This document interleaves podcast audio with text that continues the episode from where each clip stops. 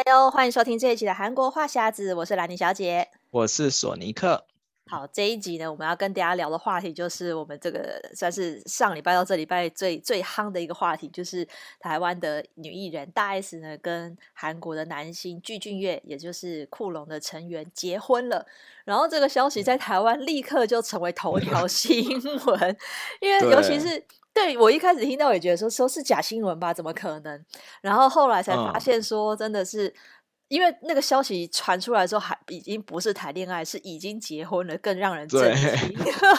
我心想，我说这在这个这疫情期间，怎么会就跨国婚姻那么快就就就完成了对？我就觉得那些，然后一开始听到，我也觉得是假新闻，就没想到是真的。对啊，因为我觉得这个台韩两边，就是他们这两个人名气都都在各各自的国家都还算有一定的名气，尤其是大 S 她三个月前才刚离婚而已，所以台湾人就更震惊，哎、嗯，你不是才刚离婚，然后怎么立刻又结婚了？所以大家就觉得说，到底是对方是谁？嗯、而且因为。酷龙已经是二十年前来台湾发展，是中间很多年轻人不认识吧，所以听说很多人 Google 说酷龙是谁？然后、哦、真的吗？对、啊，以前他酷龙在我学生时代那那个时候算是非常红，他好像在神话之前呢，他们在神话之前就火了，就是他们应该算是第一代。对对对，而且因为因为他们就那时候还没有哦，应该是跟 H O T 差不多时间，然后来台湾发展的韩星那时候还没有到，就是像像没有到后来那么多，那所以他们来台湾的期间，其实台湾人对韩星还是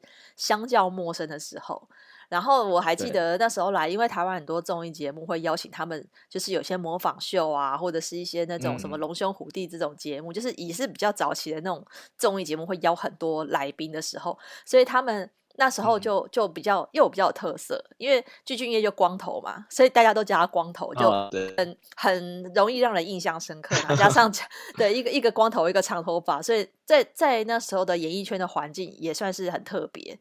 然后又加上那时候很多台湾艺人翻唱他们的歌曲嘛，嗯、像是徐怀钰啊，然后那个妙妙妙就是翻唱库龙的歌，嗯、然后还有什么呃苏慧伦啊，跟那个杜德伟都就是也是在台湾那时候很红的歌手翻唱他们的歌，嗯、所以我觉得那时候台湾二十年前台湾人应该至少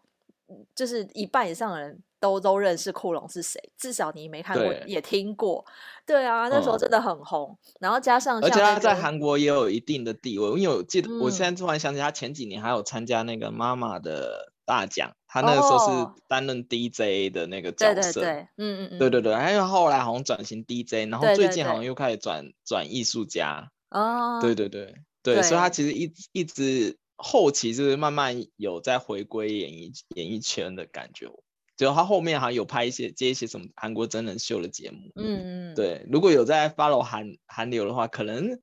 还是还应应该都会都会知道那个鞠婧祎的这这号人物，就是他们至少在韩韩流圈整个韩流圈来讲有个不可动摇的地位。对，我觉得可能不像是偶像时期的那个红的程度，就是你没办法说他是呃现在还还有那个高高人气，可是他的地位，我觉得在在韩国演艺圈应该还算是不错吧，就是一个前辈的地位。对，所以我觉得这两个人突然冒出结婚的消息，我觉得真的对。对对，台湾、韩国来讲都是非常大的事情。我就看很多韩国媒体也在讨论大 S 是谁，嗯、然后都会也是举例，就是、嗯、啊那个《流星花园》韩韩版呃，就那个花样男子台湾版的金丝草，都是这样去介绍大 S。因为对韩国人来讲，他们有看过，就是台如果是台版的《流星花园》。呃，在翻成韩版，在在韩国播也已经是二十年前的事情。对啊，嗯，所以年轻人可能也不是很了解。嗯、可是我觉得大家，我看到蛮多都是比较正面的评价，都是祝福啊、恭喜的的的居多。嗯，嗯不过我比较震惊的是，他们原来二十年前那个时候就已经有谈恋爱，因为后来后来他们不是后来才。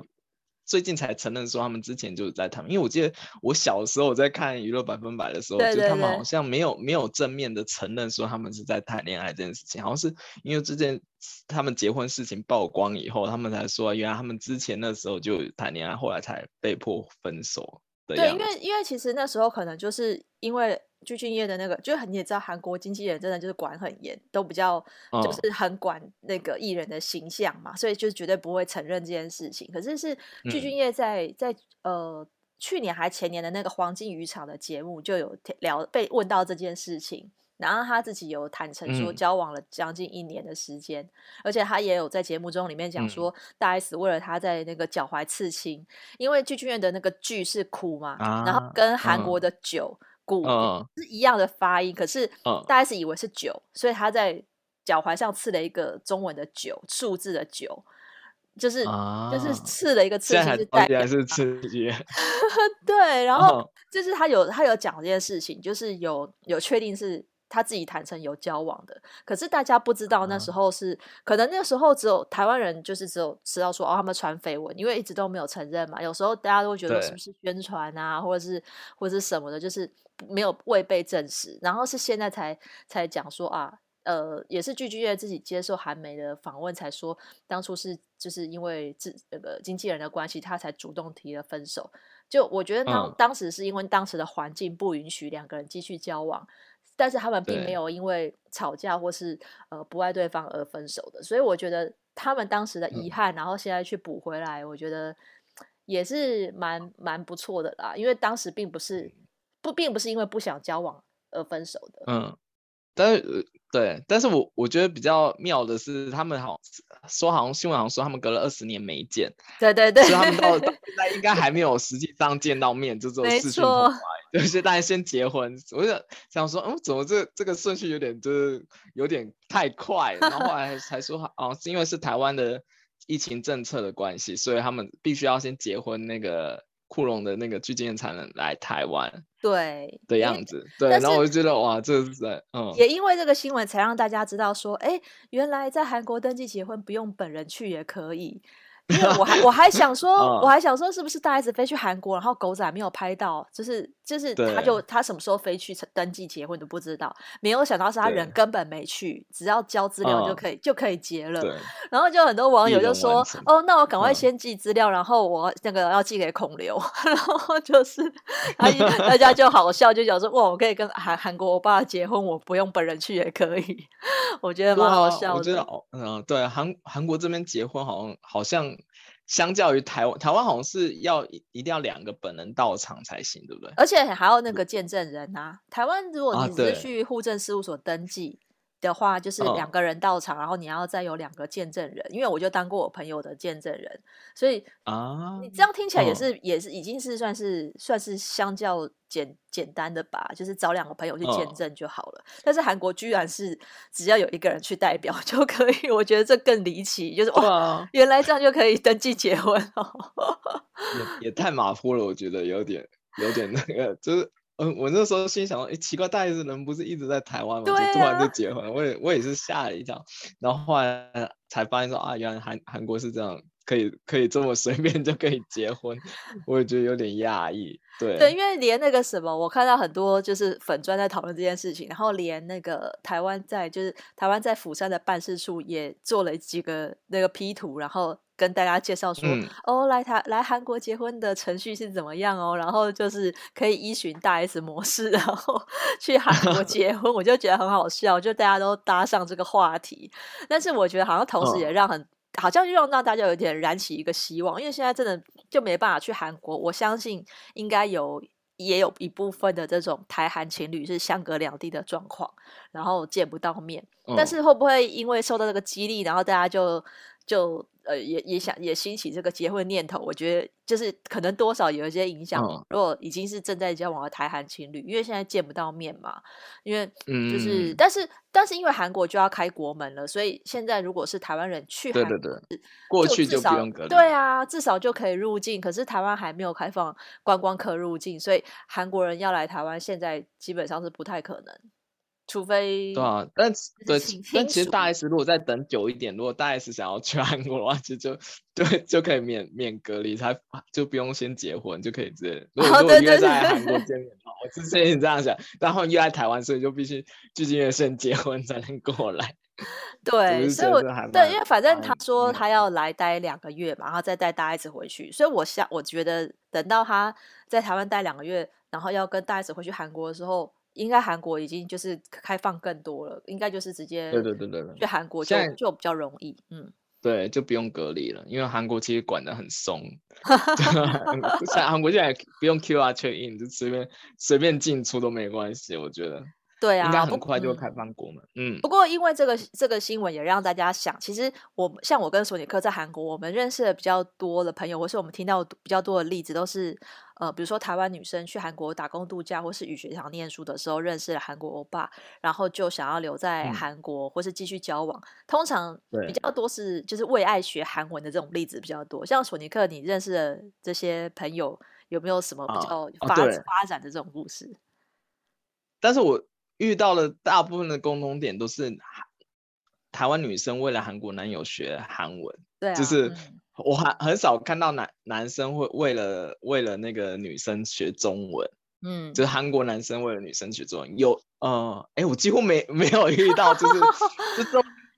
女生学男生的语言，但男生通常啊，顶多就是啊你好谢谢这种，嗯，这种很没诚意的中文，就就男生好像很少都都没有。但是很多确实很多人是，我遇到很多人都是因为签证的问题，就是他们可能一开始是打工度假或是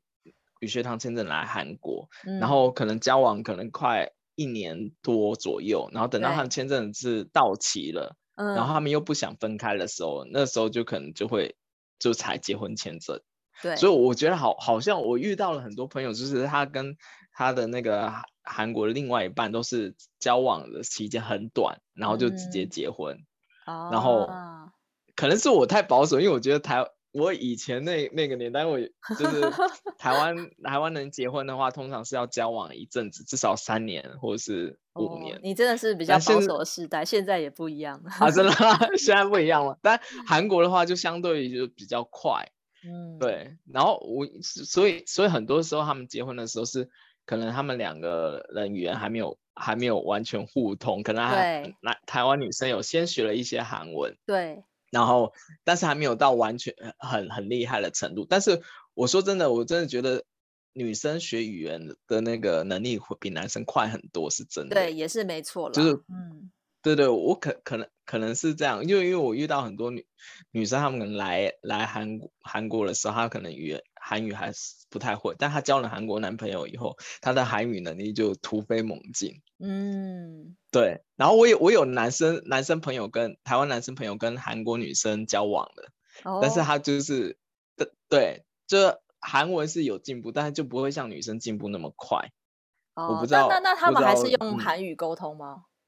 对，用韩语沟通，当然就是可能就是一样简单韩语，然后加上一点点英文这样子。嗯，对，就是他们还是可以达到基本的沟通。对，但最后我认识的那一对是分手了，就是后来和那个台湾男跟韩国女那一对是分手了。嗯，对，嗯，那南宁你有遇到就是那个为爱然后学韩文的呢？我刚好就是呃，我以前在师大的韩文班，同一个班哦，就有一男一个男生，一个女生，现在都就是各就是在都分别嫁给韩国男呃，嫁给韩国男生，跟娶一个韩国老婆，嗯、就是同一个班。我觉得哇，这样比例算很高了，因为当初大家都只是为了追星学韩文，然后没想到后来才真的就是、嗯、就是跟韩国人结婚。那女生的话，她是大概在二十九岁、三十岁左右去韩国打工度假，就是呃、嗯、年龄截止的。的将近截止日的那时候去的，所以呢，他那时候去一年的时候，嗯、他是刚好在那边的语言交换认识了一个韩国男生，也有在学中文，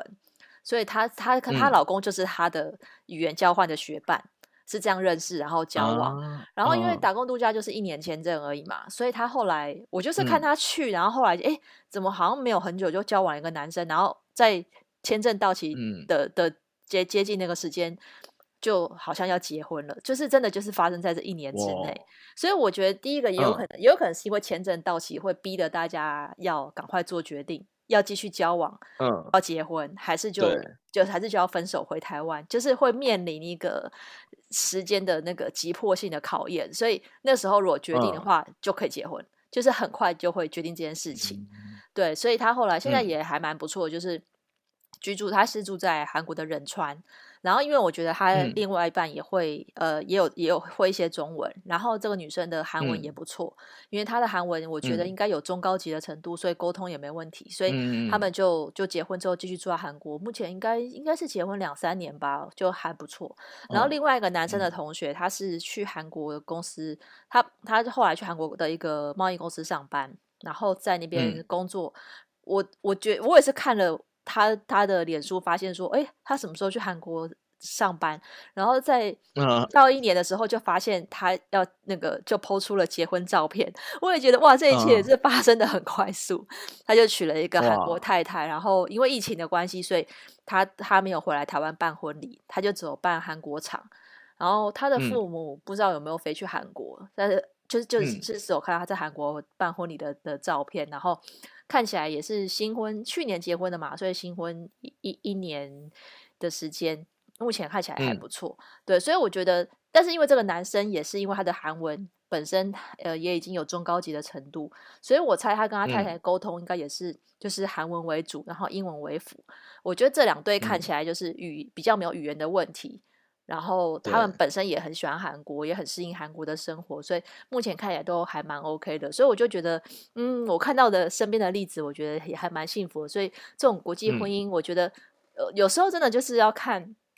两个人的缘分跟你那个沟通的程度。我觉得，如果是你的语言能力比较没有落差的话，沟通上会减少很多的误解，因为比较多我们看到那时候就是韩国女生，呃，台湾女生为了韩国欧巴学。韩文，可是如果这些韩国男生不愿意、嗯、不愿意学对方语言，或是他觉得韩国如果女生的韩文程度还没那么好，可能就会有一些误解，嗯、对吧？对，而且而且我觉得其实双方沟通得了是一回事，但你、嗯、你结婚毕竟两家人的事，我看很多通常是婚后会有婆媳问题的，没错，韩国的婆媳问题是很可怕的，太高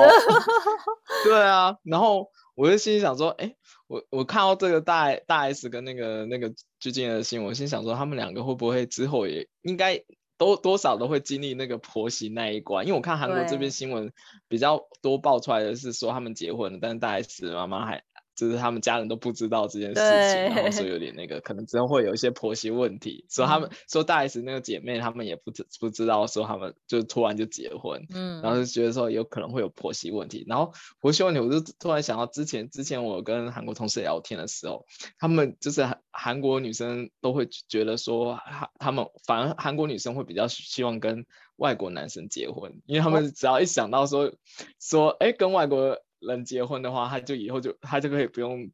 处理那个祭祀的事情，多轻松！就是他过年过节，他可以不用就去南部或者是整理，就准备那个祭祀，很因为其实韩国祭祀很麻烦，哦啊、就我们之前也聊过。对，中秋节的话，真的要准备很多。嗯，对对对对，所以啊，我看很多韩国女生的同事，他们都偏向喜喜想要说，哎，如果能跟外国男生结婚还不错，然后反而是。嗯反而是，如果是韩国男生的话，他们要娶外外国媳妇，就外国女生的的话，就家人会比较反对，因为、嗯、因为外国人他就更不了解韩国当地祭祀文化，或是一些什么呃一些什么做泡菜，或是有的没有的问题，他们必须得从头教嘛。嗯，然后可能沟通又又又有问题的时候，那就很容易就会产生矛盾。嗯，对，而且我发发现韩国。男生大部分都是比较偏，就是自己妈妈那一边，就比较妈妈或是爸爸讲什么话，他可能，嗯，对我真的觉得有一点，我真的真的觉得有一点，因为之前那个新闻不是是也有出调出他那个鞠婧祎参加那个什么真人秀的那个。画面，他们说说到现在，那个具俊曄还是跟他妈妈一起住嘛，然后他妈妈会就是早上就会帮他每天还帮他煮早餐，然后全部煮好以后再叫他起床吃饭这样子。嗯，然后我就心心想说，嗯，确实就是韩国韩韩国男生给我的概念还是比较，就是说妈宝嘛，就他们还是比较会偏偏向于家长那边，所以所以反而是韩国男生生如果要跟外国女生结婚的话，就是。婆婆就是对那个婆婆的那个话话语是很重要，就是婆婆喜不喜欢那个女生也是很重要了，因为有些人会把家里反对当做就是不能结婚的一个借口。哦，我觉得，所以我觉得呃男生的态度就很重要。嗯、就是如果你不想要娶这个女生，对对对，你就把爸妈抬出来说啊，我妈妈不喜欢外国人。那如果这个男生够有担当的话，他就应该要去说服他的父母嘛。因为我之前我忘记我可能有没有在之前的集数有聊过，就是我有一个呃越南籍的女生朋友，她就是呃在越南的时候认识她的韩国韩、嗯、国先生，然后那时候他们在越南交往，因为那个韩国人也在南韩国男生也在越南工作。然后他们交往之后呢，韩国男生先、嗯、先回去韩国了，然后越南女生呢就为了那个男生也飞去韩国，嗯、然后他想要先从学韩文开始。他本来也是不会讲韩文，他们是讲英文沟通的。嗯、然后男女生到了韩国之后，嗯、因为也还只是交往阶段嘛，所以女生就在外面自己租房子，然后去学韩文，然后还有、嗯、还有打工。但是那时候呢，韩国男生的爸妈就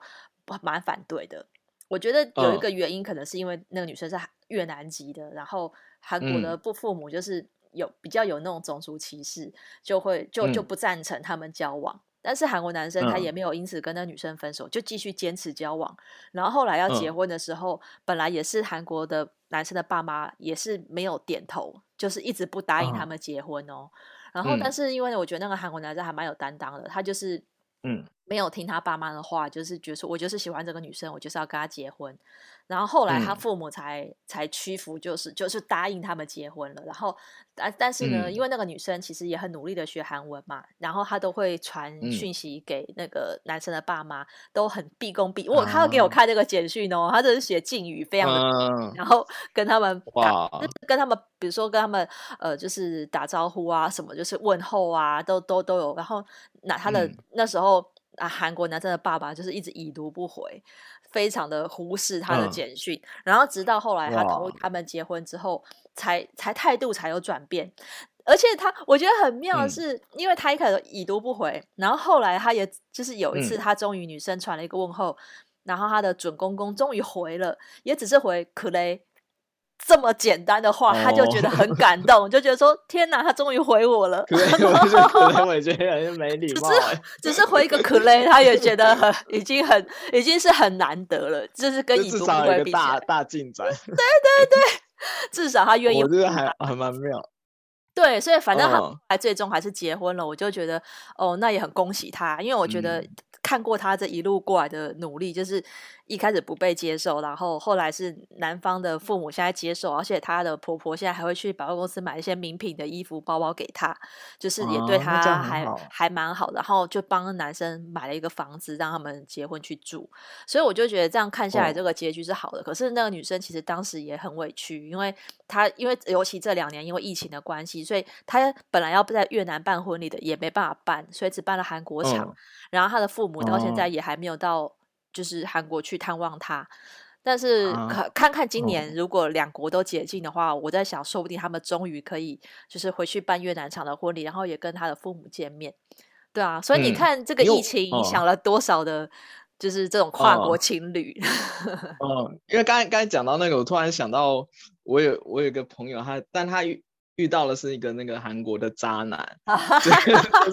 我们前几期谈过的渣男。对，那时候他以为他们也要论及婚嫁，然后但那、oh. 那个男的就是说他爸妈就是很排斥外籍的媳妇，所以一直都还没有跟他他妈那边提。然后，但是有一次，那个台湾的女生就说啊，她要回台湾。嗯、然后那个那个韩国男生说，哎、欸，我也想去台湾，就是就是想要去玩这样子，然后顺便见见他妈爸妈这样。所以那个台湾女生就带那个她她的那个韩国男朋友就一起到到他们家去，然后去住住了几天。然后他们一家人都觉得说啊，他们应该是之后会结婚这样，然后也很热情款待那个韩韩国的那个欧巴嘛。然后等他他他台湾行就。玩完以后回回韩国，跟那个台湾女生一起回韩国，然后说想要想要跟跟一开始跟那个台湾女生说，她要想要去跟那个他爸妈讲说这件事情，他们要结婚这件事情，嗯、然后最后说啊不好意思，就是他爸妈还是没有办法接受，然后分手了。然后那女的就很莫名其妙，那女的就觉得很莫名其妙，就他那一趟就是带着他就是。带那个他韩国男友去嘛，然后吃住全部都在他们家，就没有什么花钱这样子，真的一个 被诈骗，我感觉是被诈骗。然后回去以后就说，他以为说啊，我回去以后应该是男生会带女生一起去他们家，然后就是。见他父母，然后最后连对方父母都没见上，然后就说那个那个男的给他的借口是说那他爸妈只是极力反对，就是打死都不能、嗯、不不能娶那个外国外国女生，所以最后就分手了。然后我记得他应该是遇到诈骗，就他就整，啊、我记得他那时候带他韩国男朋友去台湾的时候，好像玩了一个礼拜吧，台湾都会玩一遍，嗯、然后还见了他爸女女方爸爸妈妈，但是最后就是很快就不这个感情。我心想这是什么？然后觉得还蛮妙，好烂哦。但是，嗯，对，但是我还有遇到一对是比较 happy ending 的是，是、嗯、是韩韩国女呃不韩国男生跟台湾女生，他们是在。那时候好像是在美国还加拿大，那时候一起读读那个研究所的时候认识的。嗯、他们原本是同学，然后女生她女生是台湾台湾很有钱的，就是她有一点政商背景。然后男生他们家里也算有钱，然后他自己开公司。嗯、然后那时候他们是先在美国已经就决定结婚，然后结完婚才才一起到韩国生活。然后他们就过得很不错，嗯、而且他们。我就感觉可能他们韩国那边也知道哦，女生家境不简单，嗯、然后就就一切就一切就摆平，没有什么认识，他们也没有什么婆媳问题，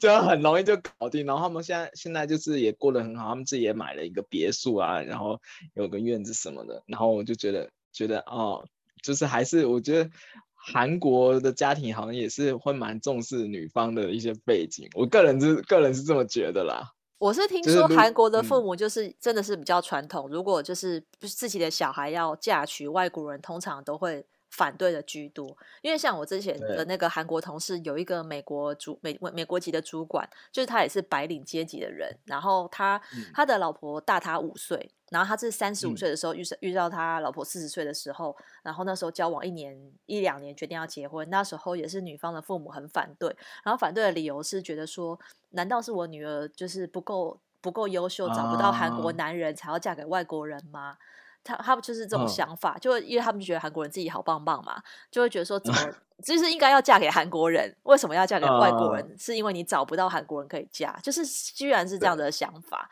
然后他也是，就是去去去拜托了很久，可能就是一直呃征得他父母的同意，后来才决定结婚。然后现在就很幸福美满啊！我觉得就是，我觉得那个韩国父母通常对于就是好像小孩嫁给外国人嫁娶都都会比较。有个刻板印象。对对对，有刻板印象。对，然后但是就是有一个统计在讲说。呃，韩国的那个前十名跟这种国际离国际婚姻的离婚率，我说哇，居然有这种调查。但是我们里面看到离婚率最高的是韩国男跟日本女的组合，高达百分之五十七点二，哎，太高了。是韩国女跟日本男。对，韩国啊，韩国女跟日本男，对这个组合的离婚率是一半呢，欸，就是一对啊，太高了吧？几乎就是就是结婚大概。不是，就一半有一半都会离婚的感觉，我这还蛮蛮那个。然后第二是那个韩国女跟中国男，对，韩国女韩国女跟中国男跟韩国男跟中国女差差不多的，对，其实差不多，都对，都是有百分之二十七到百分之三十二的这个离婚率，嗯、感觉，因为我我还想说中韩的结合应该还还蛮普遍的啊。对啊，没想到这离婚率也蛮高，反而是跟如果是韩国女跟加拿大男跟美国男的离婚率比较低，跟加拿大男的离婚率是百分之八点五，这是最最低的。嗯，我发现出亚洲的离婚率好像偏高，如果对象是亚洲人的话。对啊，所以就是跟我们想象不太一样，因为通常大家会觉得都是亚洲人，是不是比较观念观念比较接近，比较好沟通？结果。不，结果不是离婚率反而反而是不一样，反而比跟欧美人士的结合来的高。所以我在想，我在想说，这个会不会是因为，因为这个比例看起来，比如说是呃女生女生跟韩国女生跟呃白人结婚的话，是因为他们语言上可能这个女生本身英文也不错。然后就跟他们沟通上讲英文比较没问题，嗯、因为我认识的案例里面，就是如果是白人男生，嗯、通常他们韩文讲的不怎么样，都是跟他们的韩国妻子讲英文沟通。我看到的比较多是这样啊，哦、所以我我觉得 跟亚洲人的话，会不会是因为两个英文都不好，所以 就沟通？如果两个英文都不好，还要讲英文沟通，所以可能更容易产生误解。好像，好像有一点。但是我我印象中就是韩国的比较传统观念，他们会觉得也是有一点崇洋媚外的想法，啊、就是就是美国人啊，或是英国那边，就是感觉好像就是比较高人一等，收入也比较高，就是我觉得好像有一点这种印象，有可能，对对对对对。然后东南亚的话，他们就说啊，是不是收入比较少，所以才过来韩国？就有些会有这种哦，来打可能是来打工，然后骗签证，对对对对 对，来打打工，对，有可能，对。然后像如果是在那种国外，像美国啊。那些什么什么有一定的事业，或者是他们认识的话，通常自己自己的家产都很雄厚，然后就比较每次像我那些朋友一样，啊、就是就各自有各自自己的家产，就对以后就我觉得好像就比较没有什么事情。对，可是就像我们之前的呃聊到那个韩国欧巴渣男的那那几期的讨论，其实我我们那时候就讲说韩国男生很会这些花言巧语嘛，就是对于女生很体贴献殷勤。可是这都是婚前，哦、婚前就是好像对女生很有很很有这种很很体贴的举动。那婚后是不是就变成大男人？因为到现在还是会有一些网友留言说啊，韩国男人很大男人，大 S 要小心或者什么。到现在都还是大家对于韩国男生有个刻板印象。呃，大部分都是这样，而而且不止就是国际婚姻，就像我我同事他们跟韩国男生结婚以后，当然两个都是韩国人，但他们结婚以后就说她老公就是三百六十度的大转变，就是 从从婆婆以前以前他站还没结婚之前，那个男生都会站在女生这边，然后结婚了以后就是跟她婆婆说什么，然后那男的就不管，就是你自己去解决，哦、然后然后。然后祭祀也是，就以前以前还没结婚的时候，男生可能会假装帮忙一下或者什么什么，然后结婚以后就直接躺沙发上，然后看让他们自己去做。就是我听到很多都是，而而且啊那个女生还是韩国人，就已经是这样。然后你我心想，哇，那如果是外国人的话，那不是被欺负的更惨？就是，哦、但也要看对象对象。那有些有些人还是会帮忙，就是有些人结婚以后还是会比较好。但我听到很多就是。婚前可能都是展现出他体贴的一面，然后婚后以后就已经到手了，以后就是就随便就随便的这样子，就已经展现出原原本的面貌，就很多人就会有这种婚婚后的反差。对啊，这就变成跟他们跟本国人跟外国人结婚都就是韩国男生就是 对啊，对 嗯，所以我们其实看到大 S 跟具俊曄，因为现在呃具俊曄还要隔离十天嘛，所以。就就看他们之后见面的时候，之后的发展是怎么样。我觉得大家也很好奇，就是二十年不见，嗯，然后就结婚之后的会会会会是什么样的发展？我觉得大家应该都都会很持续关注。我也很我也很期望看到。嗯对啊，因为我现在也很期望，因为现在我们只有拍到具俊曄自己自己来台湾的画面嘛，然后不知道他们之后会不会两个一起亮相，然后再接受访问。我是蛮想看到他们再站在一起的情况，因为现在大家都是看以前娱乐百分百的片段，看到那时候库龙来台湾宣传，然后上节目的那种互动。因为那二十年前大家都还是很年轻嘛，然后瞬间二十年后大家都变成中年人了。我觉得这个就是应该会有。就是很很很很好奇之后的发展，对啊，那就我也很好奇他以后会不会会不会去参加那个韩国的那个结婚实境秀 啊？对，哎、欸，可以再拍一次，就是韩国也是拍一次。哎、欸，我觉得我也还蛮好奇，对，我会也会想看他们的婚姻生活，如果真的有。我觉得可以拍耶，如果韩国有有这样子的实境秀的话，就像我们之前那种我们结婚了的这种，啊、那时候是假想夫妻，可是这是真夫妻的这种情况下，我觉得我觉得应该蛮有看头的，蛮有看头哦。对，对，我们在持续关注这一对的发展。那今天就跟大家聊到这边喽、嗯。然后如果想要关注我们的呃这个节目话题，可以参加我们脸书的粉社团韩国话匣子的社团。然后如果想追踪韩国的消息，可以追踪我的粉专，Hello Lenny 兰妮小姐，还有。索尼克的玩转韩国，那我们下礼拜再见喽，拜拜。嗯，拜拜。